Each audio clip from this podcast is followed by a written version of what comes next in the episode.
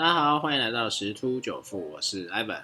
哇哦，今天这个台股相当精彩哈。那我们先来看一下，有一个新闻，好，富邦金这边有一个首席经济学家罗伟啊，他点出啊三大变数，强调全球经济不均衡复苏，所以下半年会有三只灰犀牛。好，那我们来看一下这个内容。好，富邦金控刚刚讲这个专家他在讲说的。三只灰犀牛变数，第一个是秋冬季疫情的考验啊，因为像现在在马来西亚的这个疫情也依依然是相当严重哈。那像这个呃英国也是啊，这一些确诊人数还是在增加。不过因为欧美这个疫苗施打情况相当不错啊，所以说还是有在眼里这个解封的部分。那第二个是那个美国财政的刺激方案，第三个是美国联准会 FED 人士的因素。好，这一些不确定性好，恐怕会引发这市场不安。啊，有可能会造成金融市场啊较大幅度的一个波动。那也预期说，在全球资金泛滥的的一个情况之下，下半年股市仍会优于债市。好，下半年的全球经济跟金融市场真的考验，就是在北半球秋冬新冠肺炎疫情是否会出现再次大的一个很大的一个流行哦，在爆发。那先进国家民众要补打第三剂疫苗，呃，来加强这个保护力哈。还有再就是现在全球经济不均衡的复苏啊，会衍生出很多问题，将会变得更严重。那刚刚讲这个第二个影响指标是美国总统拜登推出的三大财政刺激啊，好像二点二五兆美元的美国就业计划啊，以及一点八兆美元的美国家庭计划啊，遭遇较大的一个阻力。短期内美国可能会面临举债上限问题，如果再加上。十月到明年一月，FED 主席、副主席的人事变动，好来牵动这个货币政策的动向啊，好，那就有可能更多的不确定性啊，像今天这个美股开盘大跌哦，那目前跌幅是超过一趴哦，啊，还不知道到尾盘会不会再拉升回来，好，这个要到明天才会知道。那通膨问题啊，那目前这个财政部长耶伦、FED 主席鲍尔跟多位 FED 官员。都再三强调，现阶段美国物价增长是短期现象。那但是这个新冠疫情自去年一月爆发以来啊，缺工、缺料、缺晶片、缺货柜、才船只塞港。我今天又讲说，这个又有地方是呃这个有大火，好像是澳洲那边又大火，哎，加拿大加拿大那边有大火，然后导致这个啊会塞港。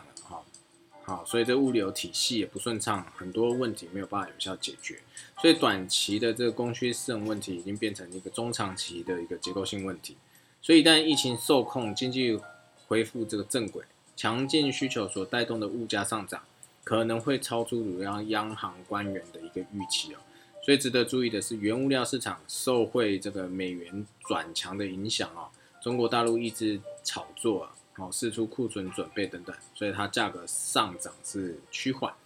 好，那这个是呃，在讲到下半年，好可能会有的三只灰犀牛。好，所以还是要注意一下，这样子的话会比较市场可能会比较动荡。那第三季的这个美元啊，美元指数将维持强势，后续看疫情受控的呃这个情况啊，如果说是越来越好的话，那就会维持高位哦。但不会立即性的去挑战一百这个关卡，哦，但是至少维持高位，好，那这样子，呃，有些资金可能就会从其他新兴市场回流到美国这边，要再注意一下，好，那债券市场部分的话，目前短线、长线到第三季末、第四季初啊，啊，要等待到这个时候。股票市场的话是资金依然过剩啊，所以这个美股续涨，好，空间呢，啊，还是有，好，但是。这个空间比较有限啊，不会那么大。好，那大概是这样。那台股今天回头过来看一下，啊，今天是啊开高走低哦，因为毕竟昨天闪见万八之后，啊，今天也有试图去挑战。早盘一开始的时候还蛮强势的，但是马上后继无力了，因为有些是做调节的一个卖压，啊，就一路走低。尤其是航海一开始还在撑盘面，后来就集中，啊，盘中就急杀，啊，有些甚至打到跌停哦。三雄也是转弱，这个高低差振幅达到十二到十四趴不等哦。啊，万海后来还是亮灯哦，亮灯涨停，最后好像是收在涨停没有错。哦，所以说这个目前来看啊，这个电子依然不是主流哦，航航运股还是这个主要的吸金的一个好族群哦。那钢铁依然是弱哦，钢铁呃这几天都有在讲到哦，就是比较偏向开高走低的一个走势哦，所以说还是要注意一下，因为毕竟这个原物料上涨虽然是报价增加没有错，可是毕竟相对应的还是有些成本是增加的哦，不像航运的这个真的是看得见的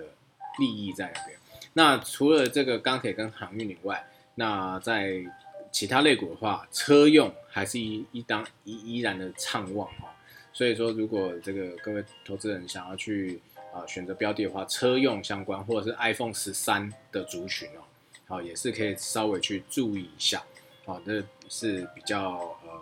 目前资金比较去追捧的一些族群哈。那加密货币的话，今天早盘开始又继续往下行哈，刚刚最低点来到三万两千五百上下，好，现在是有点震荡走高。好，那到底今天会不会受到美股的影响，继续下杀，去回撤三万一甚至三万这个关卡呢？呃，目前看起来这个概率是比较小的。哦，好，所以应该会是好在，就等于是去做一个彻底啊，好，然后再做一个反弹回升的一个动作。好，各位可以再去关注一下实时的一些情况。那我们今天分享就到这边喽，拜拜。